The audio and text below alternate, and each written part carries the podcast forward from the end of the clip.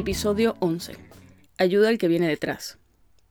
En esta ocasión nos vamos hasta Madison, Wisconsin, con la doctora María Carolina Mora, una especialista en medicina preventiva, quien es una de las figuras más influyentes dentro de la comunidad médica venezolana en los Estados Unidos.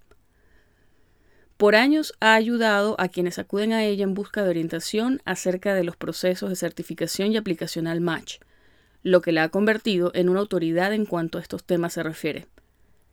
Este es un episodio en el que ella nos habla acerca de la importancia que tienen la visibilidad, conectar con colegas y dirigirse con profesionalismo cuando se intenta ingresar y prosperar dentro del competitivo sistema de salud americano.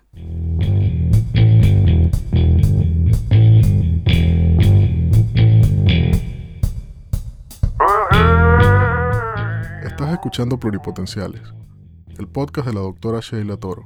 Forma parte de una comunidad médica en la que se exalta cooperación en lugar de competencia y escucha voces auténticas que relatan historias de resiliencia, perseverancia y reinvención.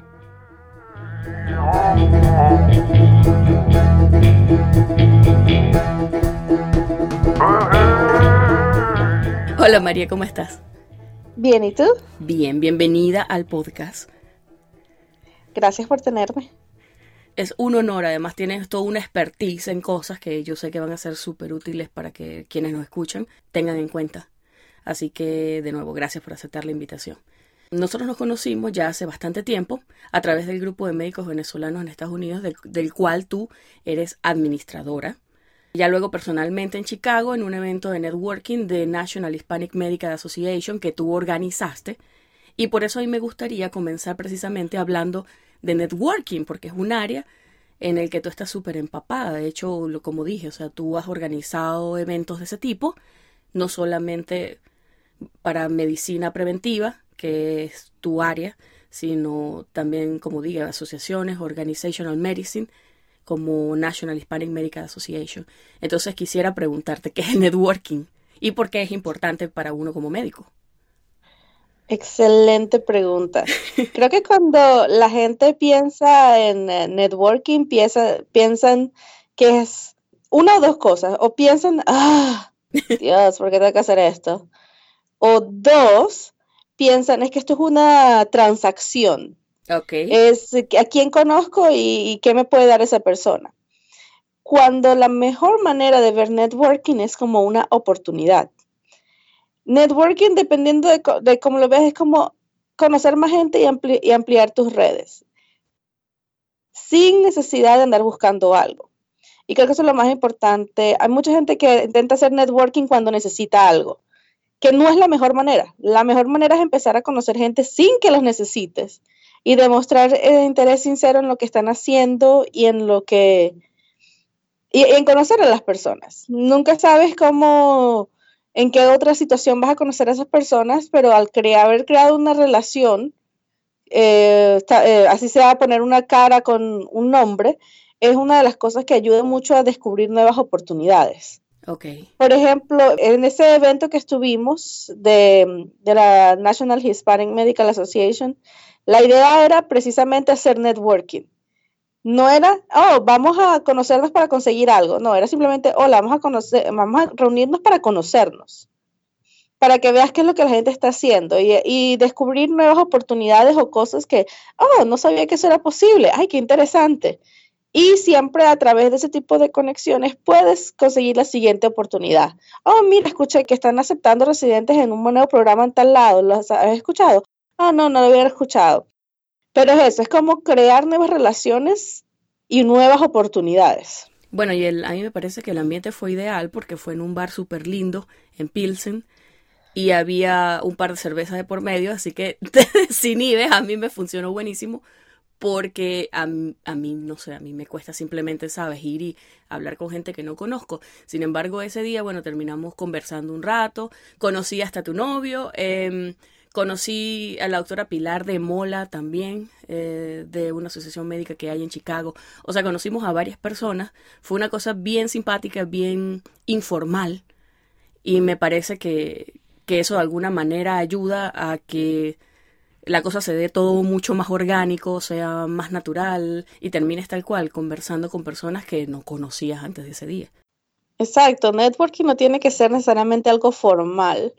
Mm, y al final del día uno puede hacer networking en muchas oportunidades y no, necesariamente tiene que ser también en persona. Eh, por ejemplo, networking en una conferencia es ir, estás en una conferencia, estás presentando tu póster, es hablar con la gente que viene para tu póster. Es ir a otros pósters relacionados al tema y simplemente, ah, me parece interesante hablar con esa gente. Eso también es networking. Networking un poco más específico en el sentido de que, que eh, viene después. La primera oportunidad no es, hola, yo soy fulanito de tal y quiero entrar en tu programa de residencia, ¿qué puedo hacer? ya eso es el peso de la muerte, o sea, no.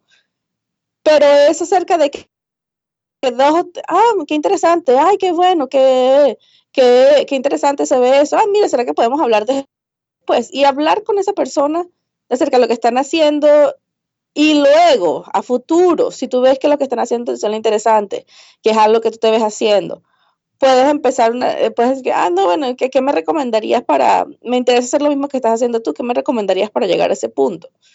Pero de nuevo, networking no quiere decir, hola, ayúdame a entrar a tu residencia, porque ya no. Bueno, es que desde el punto de vista de modales es quizás un poquito grosero simplemente llegar y alcanzar a una persona y decirle, mira, te hola, mucho gusto, este, cuya, dame una entrevista, así de la nada. Y me imagino que de la misma manera pedirle a alguien que te recomiende para ese tipo de cosas, porque tiene que haber como un background, una relación de fondo, que la gente te conozca de alguna manera, antes de alcanzar el nivel de confianza de pedirle a alguien una recomendación o, bueno, una entrevista, una, una mano de alguna manera, me imagino. Es así. Bueno, yo estaba hablando con el doctor Correa, que es colega suyo, y me dijo que de hecho estaban juntos en varios comités. Y le, le hablaba que, cuye, quizás a veces para uno como IMG es difícil entender el concepto porque en Venezuela es todo muy orgánico, como dicen en las redes sociales. simplemente se da porque es gente con la que estudiaste, los conociste en la facultad o fueron tus profesores o ya luego fueron tus jefes, de alguna manera fueron tus, no sé, corresidentes. Pero llegamos acá y de alguna manera estamos en desventaja porque no conocemos a nadie. Pues de alguna manera pues supongo que tenemos que perder la timidez y simplemente ser un poquito extrovertidos y llegar y mira, hola, ¿cómo estás? Mucho gusto. Lo que tú dices mostrar interés en la persona y tratar de alguna manera de establecer una relación. Así que, bueno, en fin. Ya que menciono las redes sociales, tú has sido súper vocal acerca de la importancia que tienen las redes sociales en este sentido, especialmente Twitter, donde tú eres particularmente activa. Yo no sabía hasta un live que tú en algún punto estabas haciendo con alguien, te estaba entrevistando, no, no recuerdo los, los detalles, pero tú mencionaste algo acerca de Met Twitter. Y yo me acuerdo que yo me metí y yo busqué. Y esa fue la primera vez que yo supe lo que era Met Twitter. Porque para mí antes Twitter era una forma de, no sé, obtener noticias o quejarse del gobierno de Venezuela. Porque muchos de los venezolanos lo usamos. Por compartir memes. Ese tipo de cosas. Y yo, honestamente, yo nunca fui, bueno, ni, ni he sido ni soy muy activa en Twitter. Pero esto es un mundo aparte es una cosa, bueno, inmensa que tiene años funcionando de esa manera. De hecho, eh, tú eres co-founder de Latinas in Medicine, arroba Latinas in Med. ¿De qué trata eso? Y si puedes, porfa, explícame un, poco un poco qué, qué es Med Twitter. Tienes muchísimas preguntas allí, así que vamos una por una. sí, sorry, yo, yo, hablo este, mucho. No, no, eh, lo de Latinas in Med lo voy a dejar para un poquito más adelante. Déjame empezar por lo que Twitter y social media y porque es importante. Ah, como, como, comenté antes, networking también puede ocurrir en social media. Y creo que el punto de usar social media para networking es a little bit tricky. En el sentido de que usar social media, esto incluye Facebook, Twitter, LinkedIn, Instagram, tienes que tener un mensaje. ¿Qué es lo que ¿Cuál es tu objetivo en usar las redes sociales? Tu objetivo es hacer networking, es conectar con otra gente similar a ti o que está haciendo lo que tú quieres hacer. Es el tipo de mensaje que utilizas y que pones es completamente distinto. Si tu objetivo es desahogarte y utilizar esa como una, una, una avenida para desahogarte de manera anónima. Entonces, ya. Anónima, yo peleando con Maduro. Bueno, eh, eh, exactamente pero por lo menos yo he visto que en mi Twitter hay de todo un poco. Hay la gente que se llama Doctor 123, por ejemplo, y que ellos son completamente anónimos, no tienen una foto, no dicen dónde viven, solamente te dicen, oh, estudiante de medicina o residente de tercer año. Y el objetivo de ellos de usar Twitter o, social media es desahogarse. Es decir, oh, hoy vi algo que no me gustó, no entiendo por qué estas cosas son así. Y muchas veces ellos hablan de temas muy profundos. Interpartner violence, la violencia doméstica, hablan de adicciones, hablan de relaciones familiares y cómo la vida no es tan glamorosa como mucha gente la hace ver. Eh, ¿Sientes que lo hacen de forma anónima como para, no sé, de alguna manera poder dar opiniones que, que no podrían dar si no fuera desde el anonimato? Correcto. Y a veces no necesariamente, uno, porque pueden ser, eh, eh, a veces no necesariamente que ah, lo que están diciendo es incorrecto, es que hay mucho bullying, hay mucha gente que los puede, los puede tratar de que lo que dicen online tenga consecuencias en su vida diaria hay mucha gente que dice, ah, estás inventando, ¿por qué hablas? Entonces, claro, imagínate cuando hay alguien que quiere de verdad lastimarte y sabe quién eres y dónde vives. Sí, claro. Eh, eh, hay mucho riesgo. Pero ese es un grupo de gente que su objetivo es distinto. Para mí el objetivo cuando comencé las redes sociales fue hace muchos años, en una conferencia, que fui a una sesión de estudiantes de medicina. Y aquí está uno de los trucos que, de networking si estás en una conferencia, busca y no estás en residencia todavía, busca cuáles son las sesiones para los estudiantes de medicina. Porque en esas sesiones ellos dan muchos tips de qué es lo importante al momento de aplicar a la especialidad, para las entrevistas. Yo estaba en una conferencia de la American College of Surgeons, de la Academia de Cirujanos de los Estados Unidos. Y tenía una sesión de un día completo para estudiantes de medicina, desde cómo vestirse para la entrevista, qué es lo que tienes que decir en la entrevista, vamos a hacer una revisión del CV, todo. Todo, todo, todo. Y esas son cosas que, que uno descubre porque cuando alguien te dice, ay, ve que, de, que dan una información muy buena. En una de estas sesiones alguien dice, la de usted, claro, esto fue ya hace, ¿cuánto? Como 8 o 9 años. En ese momento las cosas no eran como estaba ahorita. Pero lo que nos dijeron es, abran sus cuentas en, en redes sociales Así no las vayan a usar. Es simplemente para que alguien no venga y las abra con su nombre. Ok. Y luego, a medida que empecé a utilizar esta, me di cuenta que compartían muchas oportunidades. Pero el, ¿cuál es tu objetivo? El objetivo, por lo menos, hay gente que el objetivo de ellos es transmitir información para la comunidad. La mejor manera, Facebook o Instagram. Tienen mucha más reach, puedes alcanzar mucha más población que con Twitter. ¿Por qué dices que Facebook e Instagram? Eh, Instagram, las imágenes tienen mucho más, llegan a mucha más gente. Y como puedes poner mil y un hashtags, puedes ah, alcanzar muchísimas personas en cualquier idioma. En Facebook, pues a través de los grupos. Si tienes algo, un tema muy en particular, hay mil y un grupos a los que puedes eh, poner tus mensajes para llegar de manera específica a la gente que está interesada. Es relativamente sencillo entrar a muchos de los grupos y de ver qué otra gente está publicando. Y como tú has dicho, los mensajes como son más largos, puedes escribir más. En Twitter la cosa es distinta. En Twitter yo lo utilizo más de manera profesional porque aquí es muy específico. Y cuando digo cuál es el mensaje, para mí Twitter era una, fue una manera de descubrir oportunidades que otra de las cosas que otra gente estaba haciendo, ver qué es lo que la gente, cuál es el tema en boga, qué es lo que está pasando en general en educación, en residencia y en mi área de, en mi especialidad. Y a medida que lo empecé a utilizar fue para, empecé a darme cuenta de las oportunidades de networking porque no son claras desde el principio. Pero empieza de la manera más, oh, yo te sigo en Twitter, ay, sí, y entonces cuando ves a esa persona. Pero luego empiezas a ver que hay gente que, ay, mira, tú hablas siempre de lo mismo, ay, te voy a, I'm going to follow you, te sigo. Ay, no, compartimos varios temas y hay muchas colaboraciones que vienen así. Pero también de la otra manera, hay gente que ve lo que tú publicas y te llama y te dice, oye, mira, estamos haciendo algo así, te interesa porque estar en Twitter implica dedicarle tiempo a algo que te apasiona. Okay. Eh, y así, bueno, de hecho, yo llegué al a NHMA, de National Hispanic Medical Association, por Twitter. Ok, ¿y cómo fue eso? O sea, ¿visibilidad o te invitaron? ¿Cómo, cómo llegaste ahí en serio? Eh, no, es que por lo menos yo tenía mensajes, eh, yo ponía de las conferencias y tal, y a veces ponía mensajes en español. No, preguntas que ponía, pero yo siempre hacía como que retweet de la gente, de latinas que conocía, o de latinos y de cosas relacionadas con la salud hispana. Okay. Un día, en 2000, hace como cuatro años, cuatro años, sí, alguien me escribe, hola, mira, he visto que eres activo en esta, ah, no, Twitter chats. he visto que eres activo en varios Twitter chats, este, yo soy parte del Council of Residents y estamos buscando a alguien en el Midwest que quiera participar para tratar de ayudarnos a organizar actividades en el Midwest. Oh. Ah, bueno, sí, chévere, dale. Y claro, ya cuando tienes una, eh, yo sabía que existían, pero nunca sabía cómo uno se involucraba con ellos, porque de nuevo, eso en Venezuela no existe. Pero fue a través de Twitter que ellos me vieron, esta es latina, está en el Midwest, necesitaban a alguien que fuera latina en el Midwest. Yo participaba suficiente en Twitter como que ellos tenían una idea de que yo no era una loquita de la calle. y me invitaron. Te reclutaron, pues.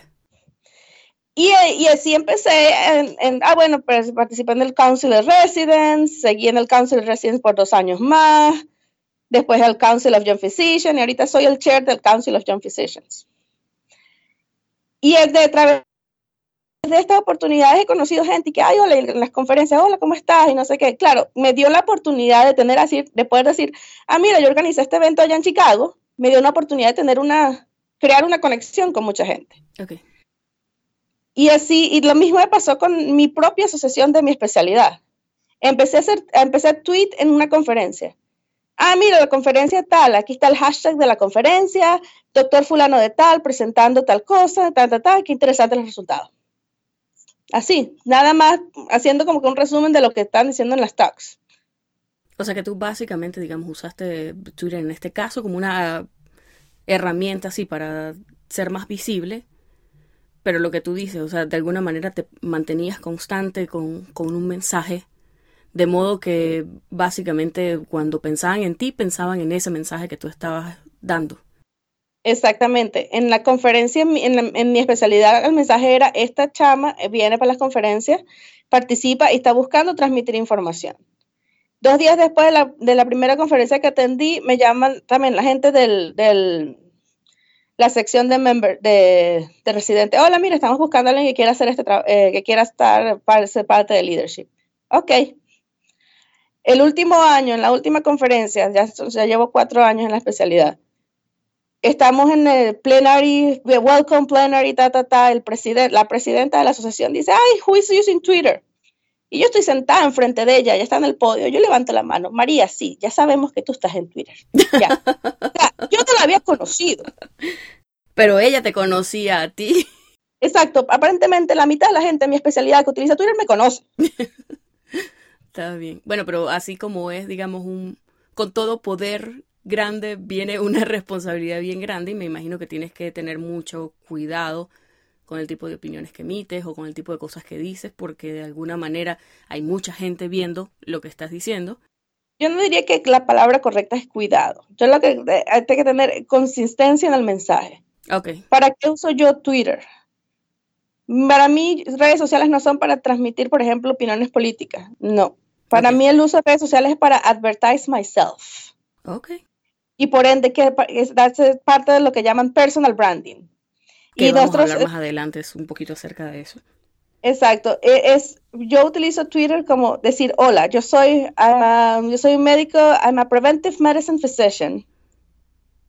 Mi especialidad es una especialidad real, porque mucha gente no la conoce. Yo trabajo en Public Health, Quality Improvement y en otras actividades para, de, investigación. Mi objetivo es aumentar la diversidad y mejorar la salud de la gente y hago eso a través de transmitiendo información y trayendo más gente a la luz. Eh, que es parte de Latinas en Medicine, cómo amplify the messages of other people, cómo diseminar y aumentar la, la, relevancia y la visibilidad de otra gente que generalmente no tiene la plataforma para hacerlo por sí mismos. ¿Cómo podríamos nosotros de alguna manera, como tú dices, aumentar esa visibilidad? ¿Cuál es tu plan? ¿Qué es lo que quieres hacer? Pues si, tu, si, tu, plan es no, yo solamente me... ¿Cuáles son tus goals?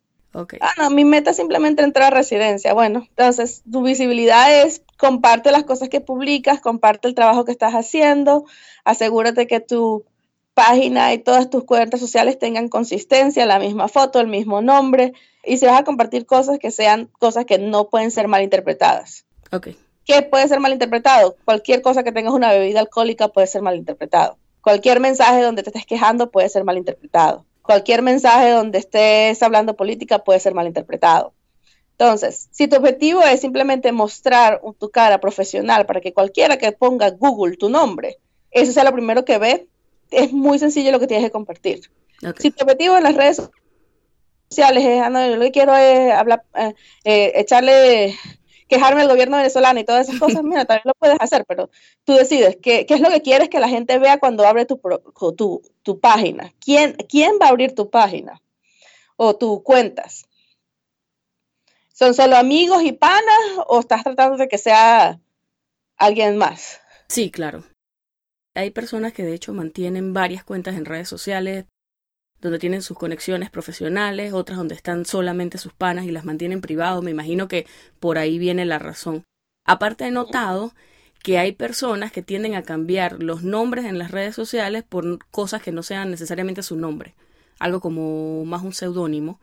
Y he escuchado que la gente lo hace sobre todo en temporada pre-match porque no quieren que los encuentren, lo que a mí me parece que no sé si es del todo bueno porque la mayoría de la gente de hecho usa las redes sociales. Así que no sé si el hecho de que no te veas por ningún lado pueda levantar algún tipo de sospecha. No creo que levante sospecha en el sentido de que no es parte de lo que están, no es parte de los requerimientos normales. Ok. La, aquí la, pero la cosa, eh, a veces, que no encuentren información es mejor a que encuentren información que te pueda afectar. Ok. Ok. Eh, este, y esa es la otra. La, mucha gente dice, pero los programas revisan, hacen Google de mí. depende del programa. Pero piensa que ellos reciben mil aplicaciones y tienen 20 minutos para buscar a alguien. Te van a hacer Google si ven algo sospechoso en tu aplicación. Okay. O por lo menos, o para verificar cosas como, ay, esta, esta persona dijo que publicó 20 artículos. Ah, vamos a buscar un par de ellos para leerlos. Ok. Tú eres bastante activa, ya, ya nombraste varias de las asociaciones que estás y estás ahorita como chair del Council de Young Physicians en National Hispanic Medical Association. ¿En qué consiste ese tipo de trabajo, ese tipo de posición? ¿Qué tipo de trabajo haces tú ahí? Todas esas actividades son voluntarias. Obviamente no me pagan, eh, lo hace uno en el tiempo que tenga disponible y el, tipo de trabajo o dedicación depende de lo que uno quiera hacer. una de las cosas es muy sencillo involucrarse en cualquier organización médica y hay muchas oportunidades para involucrarse. Por ejemplo, lo más sencillo, casi todas las organizaciones piden voluntarios para ayudar durante las conferencias para ser moderadores, para hablar con los speakers, para ayudar a recolectar evaluaciones, ese tipo de actividades. Okay. Que puede ser algo que te suscribes y solamente ayudas en la organización, haces lo que te digan dos o tres, dos o tres horas al año y ya. Hay otras actividades cuando uno se, cuando uno entra en sections o en parte de ciertos grupos de interés. Lo mínimo que se espera de la gente es participar en las llamadas telefónicas cada mes o cada dos, tres meses. ¿Son como una reunión, un meeting para cuadrar algo? Sí, exactamente. Ok. Y el, lo que se cuadra depende de cuál es el objetivo del grupo de interés. Por ejemplo, en el National Hispanic Medical Association tenemos el grupo de interés para planear la conferencia. Entonces, los que se, los que se, nos inscriben marcan que quieren estar en el Planning Committee, les llaman y le dicen, vamos a tener llamadas telefónicas cada dos, tres semanas para planear la conferencia. Ah, bueno, entonces ahí tú das tu opinión de que, ah, no, sí, esto suena bien, esto no suena bien, o haces preguntas de que, bueno, pero yo no sé, es que yo nunca he participado en esto. Echando para se aprende. ok. Es, pero es parte de uno si estás interesado en posiciones de leadership en participar en organizaciones médicas, siempre es importante preguntarle a los que ya están allí, ¿qué, qué estás esperando de mí? Cada uno de las roles, de, las actividades o de lo que uno quiere hacer, depende de la organización, del grupo de interés, de qué es lo que están buscando. En la, yo soy parte del Colegio de Medicina Preventiva y soy parte del, del comité de membresías. Y tenemos un grupo de, indi- de individuals, un grupo de gente que la labor de ellos es revisar aplicaciones. Y lo que yo espero de ellos es que los, por los próximos años ustedes van a revisar dos, tres aplicaciones al, a- al mes. Y me van a decir si esa persona sí merece parte de, de la membresía o no. Pero eso es algo muy específico. O sea, que depende siempre del, del tipo de papel que estás, no sé, desempeñando. Así que, en conclusión, bueno, es factible. Exactamente. ¿Tú consideras que es definitivamente una buena idea ser miembro de este tipo de asociaciones? No es mala idea, pero es que depende de lo que la gente quiera. Por lo menos yo conozco gente que dice, no, eso para qué, si yo lo que me- a mí lo que me interesa es simplemente ver mis pacientes en mi clínica y que ya nadie me eche broma. Ok. no te, esto no te da ninguna ventaja. Pero si tú me dices, no, que a mí me interesa tener un, mudar, eh, yo vivo en la costa este, pero me interesa irme para la costa oeste, este tipo de organizaciones son una oportunidad perfecta para hacer networking. Yo sé que tú has sido parte de varios comités de selección de residentes. Ahorita sé que de alguna manera estás involucrada también con la educación de los residentes que se están formando. ¿Qué tipo de cosas buscan o qué tipo de características buscan en un aplicante? Estoy hablando de, bueno, de gente que va a aplicar para entrar a una residencia de posgrado. Depende mucho de la residencia. Ok. Eh, por lo menos, te voy a dar un ejemplo. Y esto es algo que me di cuenta cuando yo estaba haciendo, cuando a mí me estaban ayudando a llenar mi aplicación. Ok. Yo apliqué a cirugía y yo hice dos años de cirugía general. Y una de las cosas que me recuerdo claramente que mi mentor me dijo, ¿para qué carajo vas a poner que es- quieres hacer investigación si vas a aplicar a estos tres programas que son comunitarios? Y ellos no tienen investigación. Ok. Entonces, ¿cuál es la misión y la visión del programa? Es, muy importante al momento de aplicar, en el sentido de que con- los programas van a buscar gente que puedan cumplir esa misión, esa visión y lo que yo quiero. Si mi programa es, mira, mi, el objetivo de mi programa es formar los científicos del futuro. Yo estoy buscando gente que tenga experiencia en investigación.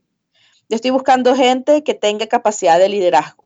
Yo estoy buscando gente que haya demostrado que puede, que es, que es independiente y que le- tiene un interés en formar conocimiento nuevo. Entonces, si tú me mandas una aplicación donde me- lo primero que me dices en el personal statement, ah, yo no quiero hacer research, y lo único que me interesa a mí es luego ir a, a la práctica privada, mira, no eres un buen match para este programa. No, eres- no, no, no, no tienes lo que nosotros queremos. Si el objetivo del programa es, quiero entrenar los pediatras del futuro para que puedan tratar gente en áreas rurales. Y ve, lo primero que veo en un personal statement es que quiero hacer investigación para mejorar la salud de la gente en la luna.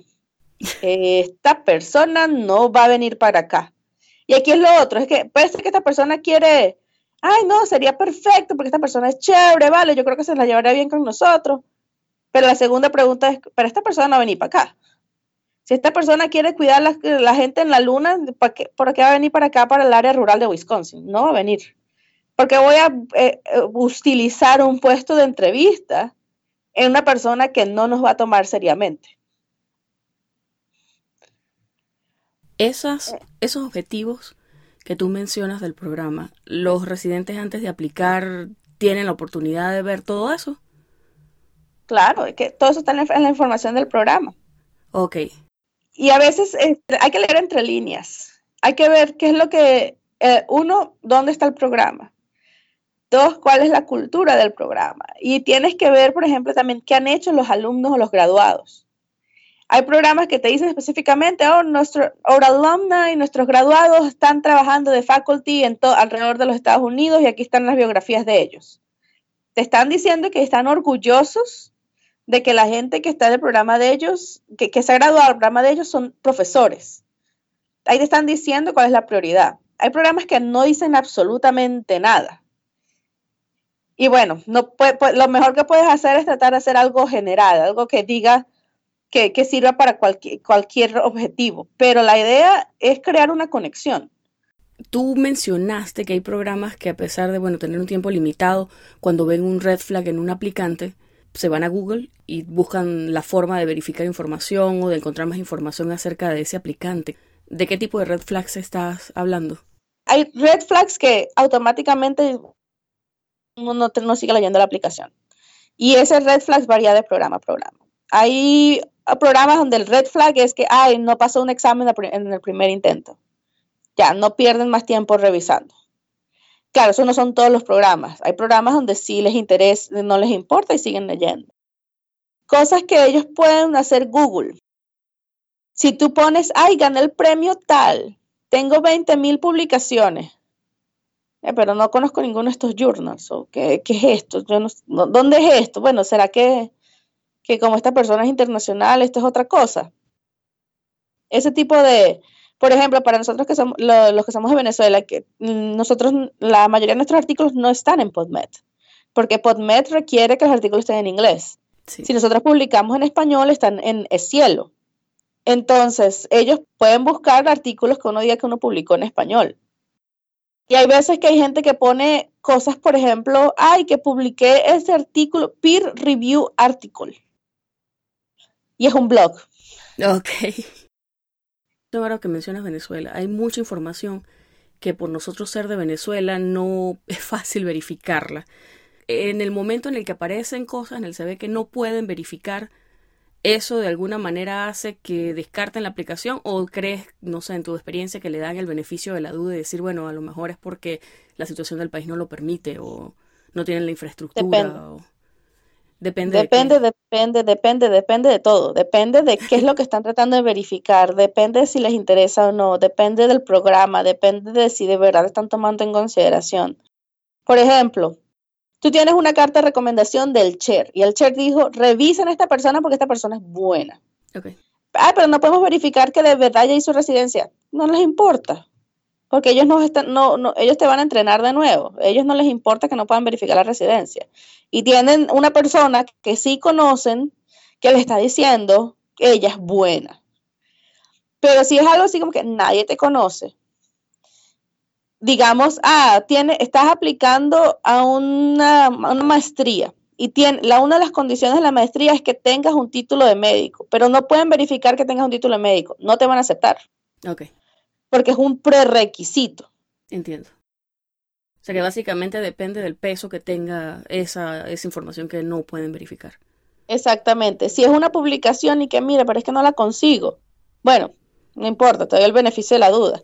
Pero si es algo que me estás diciendo, que presentaste en, las, en, la, en, la, en, la, en la conferencia más grande del mundo de tu especialidad y no lo puedo verificar, ahí sí me da espinita, pues, porque esta conferencia sí puedo conseguir las cosas de otra gente, pero no puedo conseguirlo de esta persona. ¿Por qué?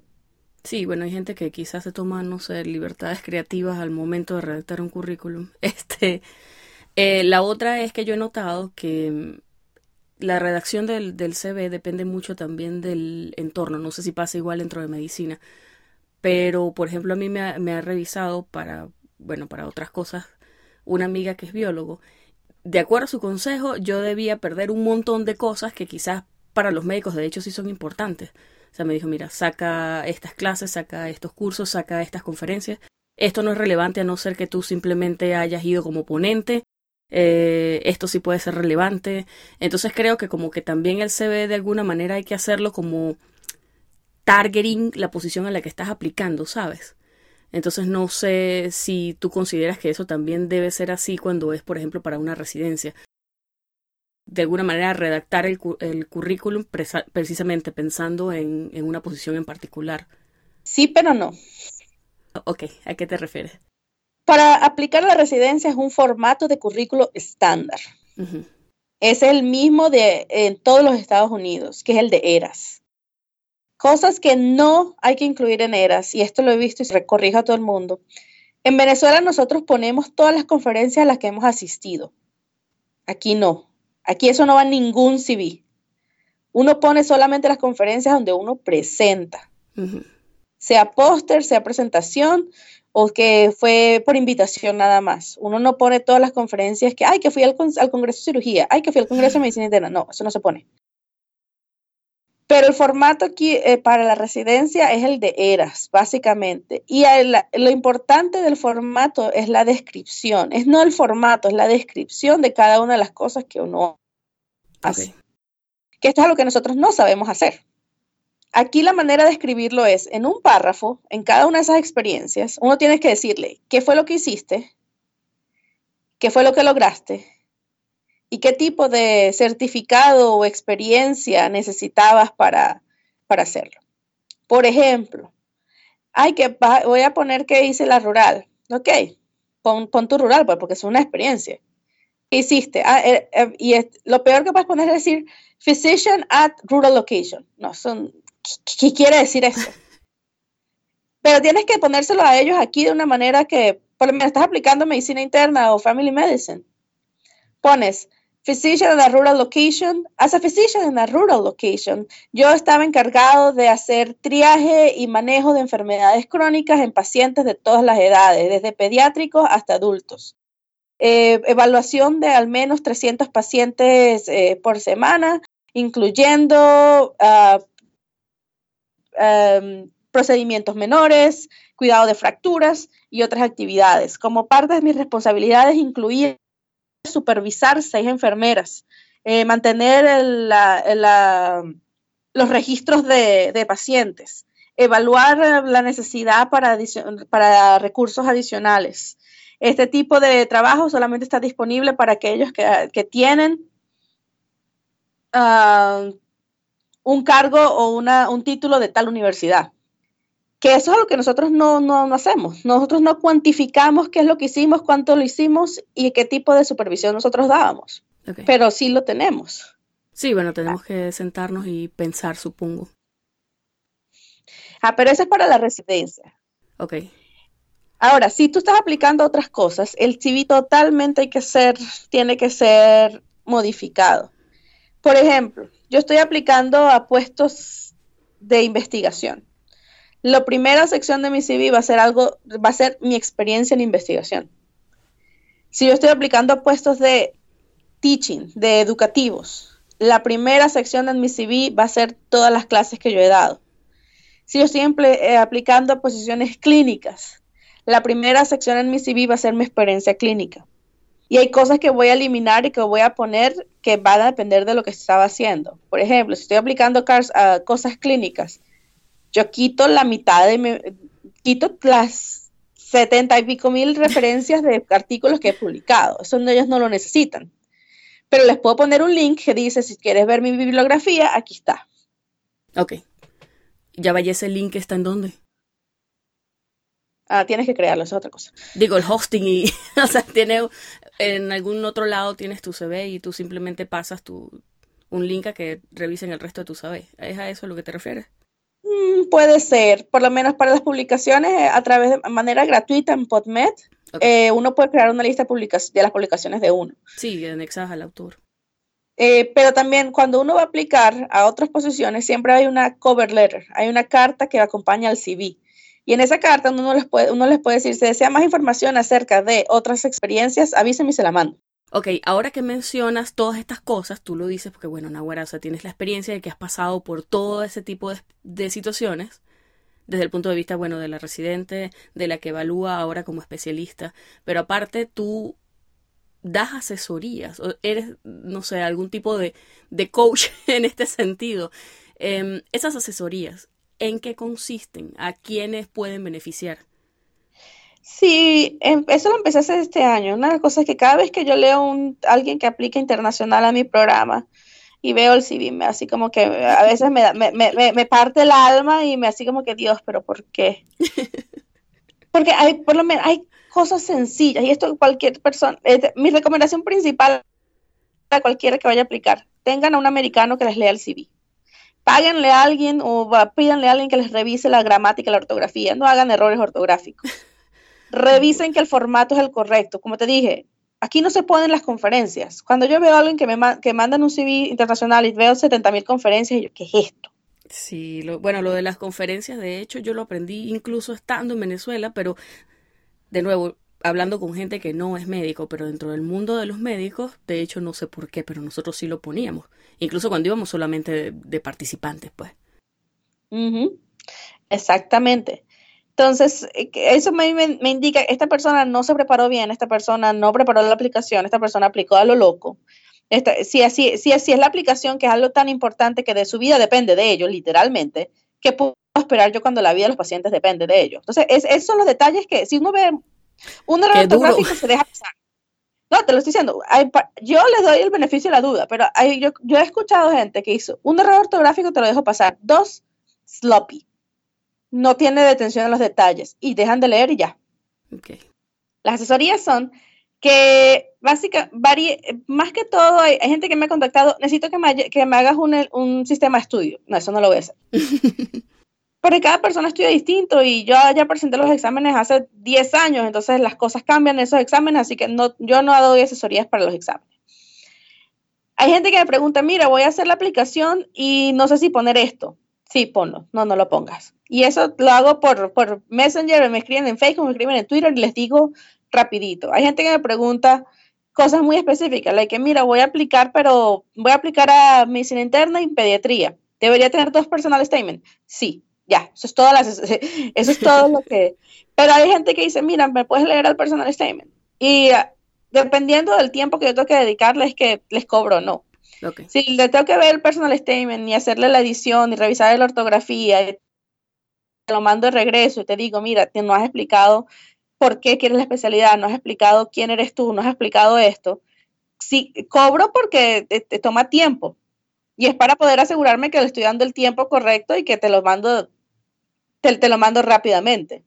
Que tienen negocios súper establecidos de todo esto, porque es como tú dices, o sea, es un trabajo requiere bastante tiempo y requiere conocimiento, que el conocimiento es una herramienta que tú estás usando y bueno, aquí, bueno, yo he visto como mucha gente simplemente ha, bueno, ha, crecido de alguna manera en sus redes sociales, digamos, eh, y ya luego comienza a hacer asesorías. Puede ser este tipo de asesorías, puede hacer mentorías para los exámenes, lo que tú mencionaste que tú definitivamente no haces, que son, no sé, diseñar quizás planes de estudio, pero, o sea, mi punto es que esto es algo explotable porque requiere tiempo, es trabajo y pues naturalmente la gente lo usa como una forma también de, de, ingreso, o sea, es su trabajo. Entonces a mí me parece que pues, es súper natural que tú decidas que este tipo de cosas que has estado haciendo por mucho tiempo para ayudar a la gente a través de, yo lo digo, del grupo de médicos eh, venezolanos en Facebook porque lo pongo como un ejemplo. De hecho, yo recuerdo y te estoy súper agradecida porque tú me ayudaste en algún punto a estudiar para el STEP 2 es que me acuerdo que de hecho tuvimos una llamada por Skype, tú me dijiste, sí, claro, vamos a estudiar un momentico y yo te digo, me, me corregiste algunas cosas y, y de verdad te lo agradezco porque sé que mucha gente no tiene el tiempo ni la disposición de hacer ese tipo de cosas. Entonces a mí me parece que es súper natural que tú hayas movido esas cosas que ya hacías con muchas personas y ahora tengas esto de las asesorías, que son súper útiles. Y como digo, o sea, ya, ya tú pasaste por todo esto, tienes una experiencia que te respalda para poder ahora dar un feedback que súper informado y aportar información que es súper valiosa para esas personas que se están preparando para aplicar. Entonces, pues, toda la suerte del mundo. Yo a quien puedo que escucho por ahí, yo te refiero, yo me lo paso compartiendo tu, tu perfil. Ay, gracias, tan linda. El otro motivo por el cual lo empecé a hacer es porque vi que hay mucha gente que tiene, que, que lo pone para obtener dinero, pero cuando veo, verga, esta gente se, se va a hacer millonario o qué? Yo no puedo pagar esos precios. Pero también al mismo tiempo, no todo el mundo lo necesita. Por lo menos hay gente que yo le digo, tú tienes, si tienes un mentor, y un mentor me refiero a una persona que la que confías, con la que hablas de manera regularmente, que tiene tu mejor, eh, el de mejor deseo de ayudarte, esa persona te va a dar mejores consejos que yo, porque esa persona te conoce y sabe qué es lo que tienes que hacer, eh, em, lo que tienes que recalcar o hacer más, mayor énfasis en tu aplicación. Si la gente que tiene un mentor y un mentor que, que ya está en el sistema americano no necesita asesoría adicional. Y por lo menos si tú me dices, bueno, pero es que me gustaría mandar, revisar la ortografía y la gramática, hay gente que te va a cobrar la mitad de lo que yo te cobro solamente por revisarte la gramática. Eh, no es un negocio establecido, es más así como que en las temporadas el que quiera sabe que que, porque también algo que me he dado cuenta es que hay mucha gente que uno les dice, si necesitan ayuda, avisen. Nadie avisa y mandan la aplicación así a los a lo mamarrachos. así como que, chamo, pero ¿por qué? Pero me he dado cuenta que es que hay mucha gente que tenemos, o sea, todos muchos de nosotros que tenemos eh, parte de, pensamos que no valemos el tiempo. Oye, pero esta persona está no ocupada, este, este, este, es, este es la mamá de los helados, porque le va... Bueno, pero a uno le da pena. Exacto, es que a uno le da pena y a mí también me da pena hasta con mis mentores.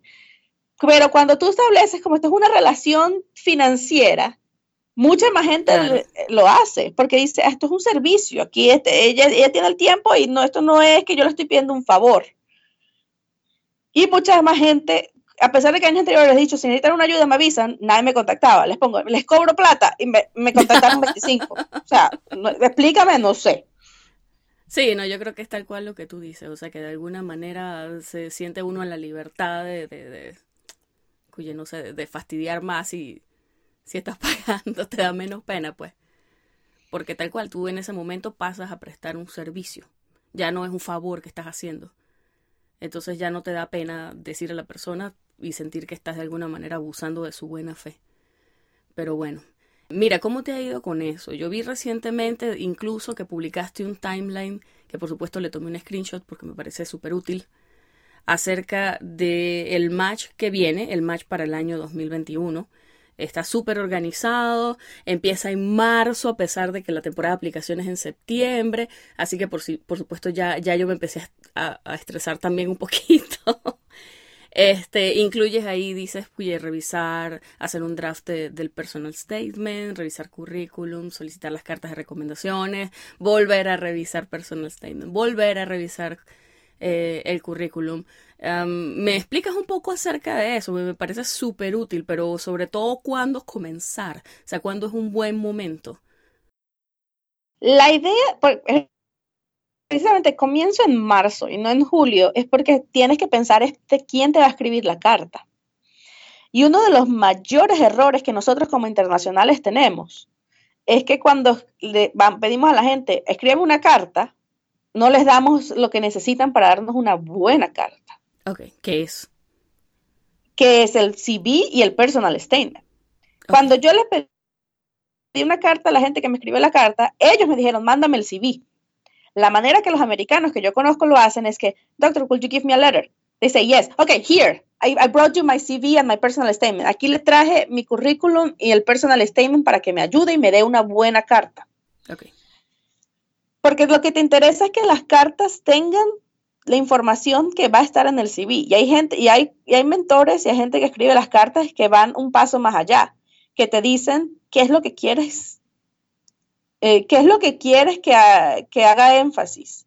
Ah, bueno, doctor, me encantaría que, o sea, una de las cosas que yo estoy muy, orgulloso es que yo cuando estaba en Venezuela, yo organicé una jornada, yo organicé una jornada médica para, y atendimos a mil personas. Ok, y esa persona se asegura que eso está en la carta. Okay. Una carta buena requiere por lo menos un mes para escribirla. Entonces, tú no puedes llegar en julio o en agosto a decirle a la gente, ay, escríbeme una carta. Ok, mándame tu CV. Ah, no, no lo he hecho todavía. ok. Y por eso comienza en marzo, para que la gente no ande corriendo. Si tú me dices, no, pero es que mira, yo en marzo tengo el el otro examen y estoy ocupado y no sé qué, yo no voy a poder comenzar verdad, dedicarme esto hasta julio, está bien. Pero tienes que ya tener un plan de cuándo vas a pedir las cartas y afines. La idea es que todos los materiales y todo esté listo la primera semana de septiembre. Y mucha gente que a mí me contactó el 10 de septiembre y las aplicaciones comenzaban el 14. Y yo les dije, no, lamento, no te puedo ayudar. Yo necesito mínimo cuatro días para poder de verdad sentarme a hacer un buen trabajo. Claro. Y no, sí, y lo mismo, imagínate, una persona que va a escribir una carta, si tú se la pides en agosto, ah, no, doctor, si me la manda entre las próximas dos semanas, mejor. Oye, pero vacaciones y trabajo y otras cosas. Entonces, el, la, el timeline, la idea es que la gente empiece a pensar temprano quién le va a escribir las cartas y ya tengan todo por lo menos revisado o en una manera lo suficientemente final para que las personas que le escriben las cartas le den opinión. La segunda ventaja de darle el personal statement al quien te escribe la carta es que esa persona te puede decir, mira, ¿sabes que me di cuenta? Que tu personal statement le falta esto. Ok. Si es una persona de la especialidad, te va a decir, mira, le falta esto, o quítale esto, mira, esto se puede malinterpretar. Y que eso es lo segundo que estás buscando. Aquí en este momento, eh, el, el, personal statement va a haber una versión final, final, final, final. Pero entre más gente lo lea, mejor. Porque más gente te da feedback y más posibilidades hay de que al final la, quede lo más pulido posible. Exacto. Las personas que quieren de alguna manera contratar tus servicios, ¿cómo se puede comunicar contigo? ¿Qué tipo de cosas ellos necesitan antes de, de hablar contigo para contratarte para estas asesorías? Eh, bueno, lo primero siempre es que tengan una idea clara de qué es lo que quieren. Suena fácil decirlo, pero... y que, mira, quiero entrar a residencia. Ajá, ¿qué es lo que estás buscando? Bueno, no todo, o sea, yo no tengo experiencia, no tengo nada y que, ay, no. okay, es, es, distinto cuando llega alguien claro. por lo menos hay gente que me ha dicho, mira, es que no, que yo quiero hacer, yo quiero conseguir rotaciones. Mira, de verdad, aquí está la lista, estos son mis consejos, si quieres que te ayude a redactar una carta para aplicar, etcétera, etcétera, te ayudo, pero yo no tengo contactos, así yo no, no, no, no soy la mamá de los helados, yo no tengo contactos que les pueda conseguir rotaciones a la gente. Y me he dado cuenta que en varios me han, me han contactado pensando que yo de alguna manera los puedo meter en algún sitio, lo cual no es para nada el caso. Bueno, pero siempre se puede soñar, pues. A lo mejor conoces a alguien. Mm, sí, pero entonces hay algo lo que, parte de lo que hacemos con Latinas en Medicine. Okay. En Latinas en Medicine eh, es una Twitter community que cuando muchas veces no, eh, alguien nos contenta, mira, estoy buscando a alguien que haga tal cosa. Ah, mira, pero que no buscas a fulano, sutano y mengano. No les, no les voy a dar una recomendación. Mira, te pongo en contacto porque no sé específicamente que no conozco a ninguna de las dos personas. Ni, ni al que me escribió preguntando algo, ni a la persona que estoy recomendando, pero sé que están en el ámbito. Ok. Y en Latinas Health Medicine, ahora que hablar de eso, es un Twitter community. Uh -huh. No es un non-for-profit, no es una compañía. Y si el objetivo de eso es ayudarnos a conectar con otra gente. Y hemos tenido mucha suerte de que hemos, hay mucha gente que ha, sí hemos podido ayudar a crear una conexión y, porque lo que hacemos es amplificar lo que la gente dice. Tenemos un par de IMGs que han puesto, ay, mira, estaba presentando un póster y, y le hacemos congratulations, ta, ta, ta, está haciendo excelente y tal. Y esas personas han sido capaces de conectar con otra gente que está trabajando en hospitales a donde va a ir a entrevistar o en otros sitios y conseguir nuevas oportunidades. Pero no es porque nos, yo o mis compañeras el, la doctora Narjus Duma o Brianna Christophers, que está en, que es en Medical Student, no es porque ninguno de nosotros específicamente crea la conexión, es más porque les damos la plataforma para que esas personas se, se desenvuelvan. Ok. ¿Qué son los ribbons esos que les ponen a los carnets? Yo sé que es una pregunta medio rara, pero yo no los conocía hasta una foto que tú pusiste en Twitter de un, es, es tal cual, es una cinta de satén que tiene, eh, dice hashtag eh, latinas en medicina. Y me pareció súper lindo, pero más allá del lindo, creo que hay como un tipo de, no sé, ritual ahí involucrado, como que tú te intercambias esos lacitos en, la, en los congresos. ¿De, ¿De, qué trata eso? Bueno, en los congresos, cuando uno va a los congresos, uh, los ribbons siempre identifican ciertos roles o ciertas mm, ciertas características de la persona. Y ahorita ya se, eh, son, son, por ejemplo, son como batch, son como, ay, ¿cómo es que le decimos en Venezuela? Uh, como las estrellitas de coronel y las rayitas en el hombro. Sí, como un, algo que sirve para identificarte, no tengo ni idea cómo se dice eso. Exacto, bueno, eso. En los congresos, por ejemplo, cuando uno, cuando uno va a los congresos, hay unos que dicen residente, faculty, new member, primera vez, eh, primer evento y cosas así. Y hay veces unos que son de simplemente divertidos, que son así como que, ay, yo solamente vine aquí para, para divertirme, o son... Okay. O sea, hay de todo, pero muchas veces en los congresos uno tiende a tener 5, 6, 7 ribbons. El de la, eh, por lo menos yo he tenido el de leadership, miembro del tal comité, miembro del otro comité, presentador de abstract, eh, juez, eh, y el de Latinas en Medicine es una manera de que cuando uno va a los congresos uno puede identificar otros latinos. Ok. A veces uno, aquí particularmente en los Estados Unidos, uno se siente, muchas veces uno es el único latino en el grupo y el único internacional que ha vivido por fuera y que así es distinta la experiencia. Pero al tener el ribbon el de Latinas en Medicine nos ha dado la oportunidad de conocer otras latinas y conectar y que, ay, no sabía que tú estás trabajando en esto. Y, ha sido una, una, experiencia bien divertida de, que cuando estamos repartiéndolas a la gente que va a los congresos para que ellos se conozcan entre ellos. Y es una manera de que, de, que cada una de las latinas no se sienta tan solo. Muchas veces, de nuevo, menos del 6% de los médicos son de origen hispano-latino. O sea, ¿cuántos son mujeres? Mira, dos, no por ciento, dos unidades. Así. Este, bueno, al menos da, al menos como tema de conversación y para romper el hielo funciona, porque te lo juro, yo no tenía ni idea de qué eran hasta que de repente los vi ese día y los comencé a ver en la foto. Yo, yo no asisto a congresos, o sea, tengo que reconocerlo. Yo estoy ahorita como en una burbuja y siento como que hasta que no termine mis exámenes no debería salir de esa burbuja. Pero justo por recomendación del doctor Correa me dijo, no, o sea, toma la iniciativa, no tienes que esperar a salir los exámenes, tú sal al mundo. Y ahora siento así como que, bueno, quizás debería hacerlo.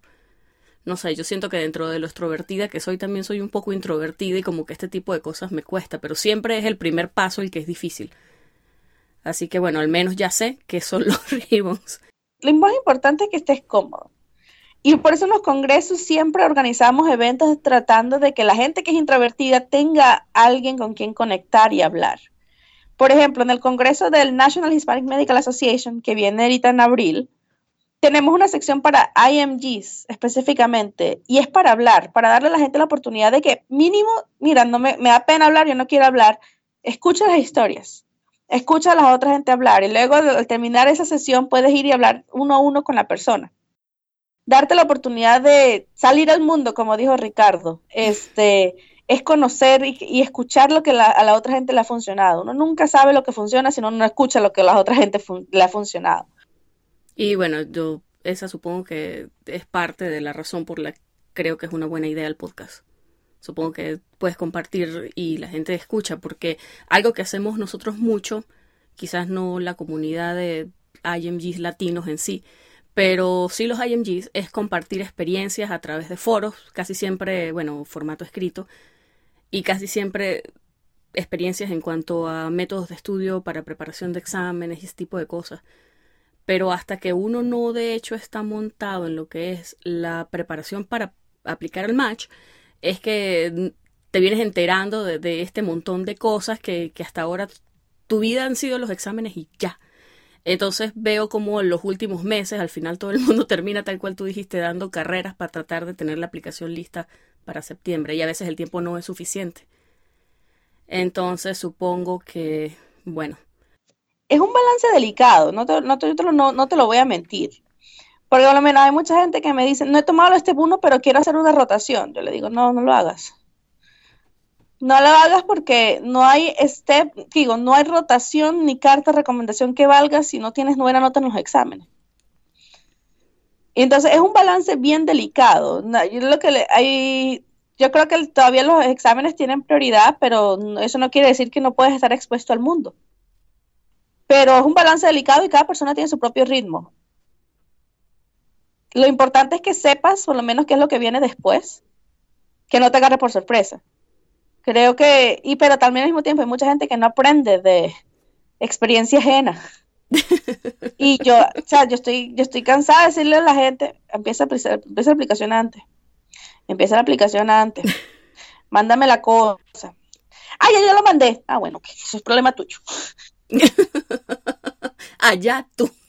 Mira, y para cerrar, yo quisiera preguntarte qué consejo les das tú a los IMGs que están en este momento tratando de abrirse paso tal cual dentro del sistema de salud americano? Bueno, serían dos.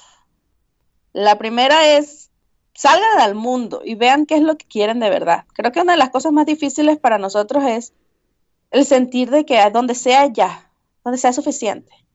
Pero cada uno de los programas está buscando algo específico. A los programas no les interesa no solamente tener un buen residente, pero también una buena persona. Y es muy, muy, muy difícil juzgar eso en una persona que lo único que tiene en la aplicación son los exámenes y más nada. Eh, la aplicación pues, tiene que ser que hable de quién eres tú y por qué mereces estar en un programa. Y eso, y las cosas más importantes que todos tenemos, todos los que nos hemos venido para acá tenemos, es resilience. Somos personas trabajadoras, somos personas que la han echado pichón, somos personas que hemos eh, superado adversidades. Asegúrate que tu aplicación describe eso y describa qué impacto has tenido en el mundo. Aunque estoy, ayudando a una, a una organización sin fines de lucros a recolectar comida para mandar a Venezuela. Ponlo eso me dice a mí, como cuando estoy leyendo y cuando estoy aplicando, coño, esta, e, esta, persona es chévere. Eh, ese tipo de cosas no se, no se planean, no se pagan, no se... Pero me dicen muchísimo acerca de quién eres. Y a la final del día eso es muy, muy importante. Demuestra quién eres en todo lo que haces. Y siempre piensa que alguien te está viendo. Así que no hagas cosas malas si te están viendo. Pay it forward. Ayuda al que viene atrás. No sean odiosos. una de las cosas que más rabia me dio en el mundo. Y todavía me, acuerdo, yo estaba, y era el primer año que aplicaba, estaba en un congreso y consigo otros como siete venezolanos. Hola, ¿cómo están? Ay, mire, no sabía, mucho gusto, tal, ¿dónde están ustedes? Ah, no, estamos en Florida. Ay, qué fino, mire, ¿cómo les van las aplicaciones? ¿Qué tal? Bien. Pam, pam, pam. Como si compartir un poquito más de información no fuera como que, ay, quítate tú para ponerme yo. No, checo. Ah no sé, hay como mucho, hay muchos, no, no son prejuicios, no son tabús, son preconcepciones, no, no estoy muy clara, pero hay como mucho misterio alrededor de todo el sistema. Yo le estaba diciendo a una amiga, de hecho yo escribí, tú que hablaste de un blog, de hecho yo escribí un post en un blog al respecto. O sea, hay como una locura rodeando el match que la gente, bueno, todo el proceso la gente de alguna manera, no sé, no quiere compartir porque siente que están compitiendo por las mismas plazas. Y yo siento que no es así. O sea, la mayoría ni siquiera nos gustan las mismas especialidades. No vivimos ni siquiera en los mismos estados. No pensamos aplicar los mismos hospitales.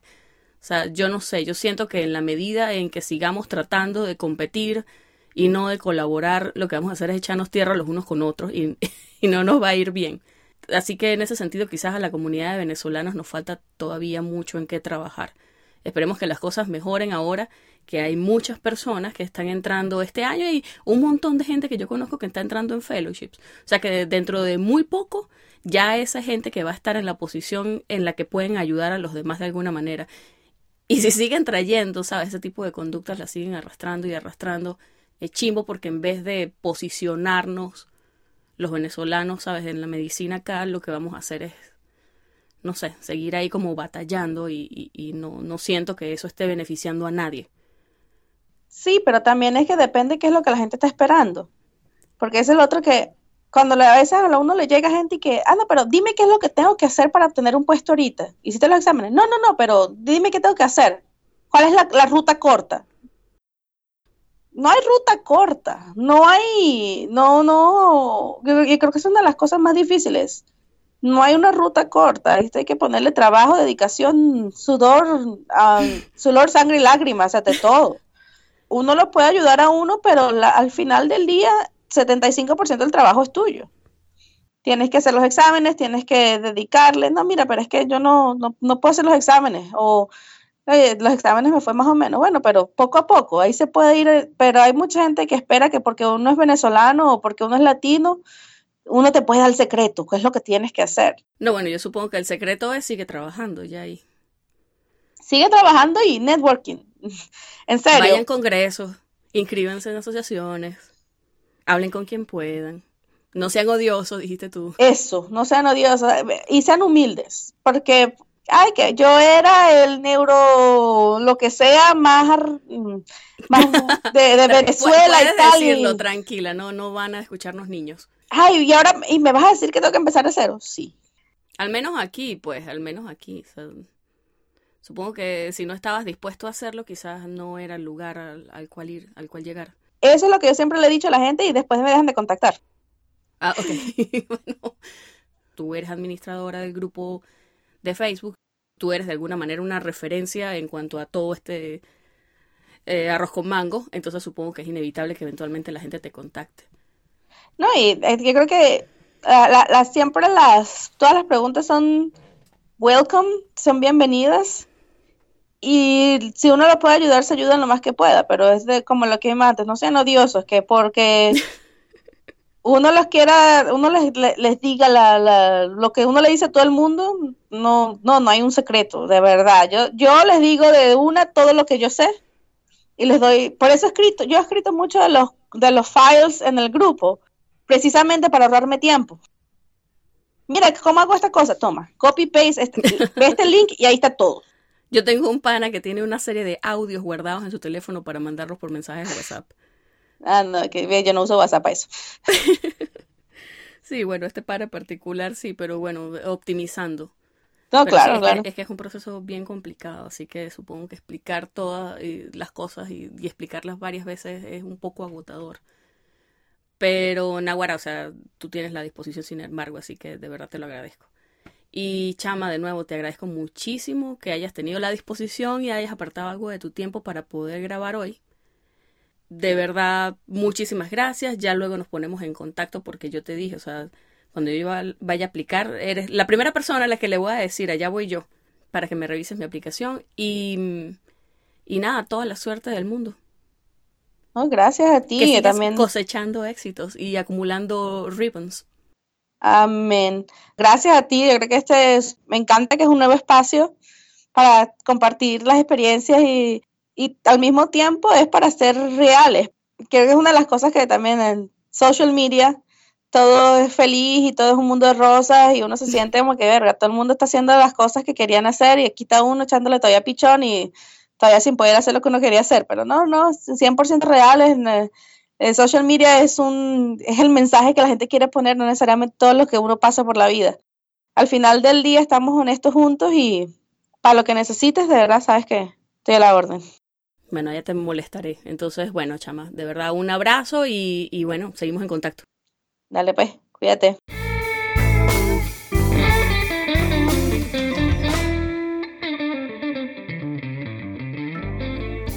Esta fue la conversación que sostuve con la doctora María Carolina Mora desde Madison, Wisconsin. Si te gustó este episodio, compártelo con tus amigos y no olvides que puedes encontrarnos en pluripotenciales.com y las distintas plataformas de streaming.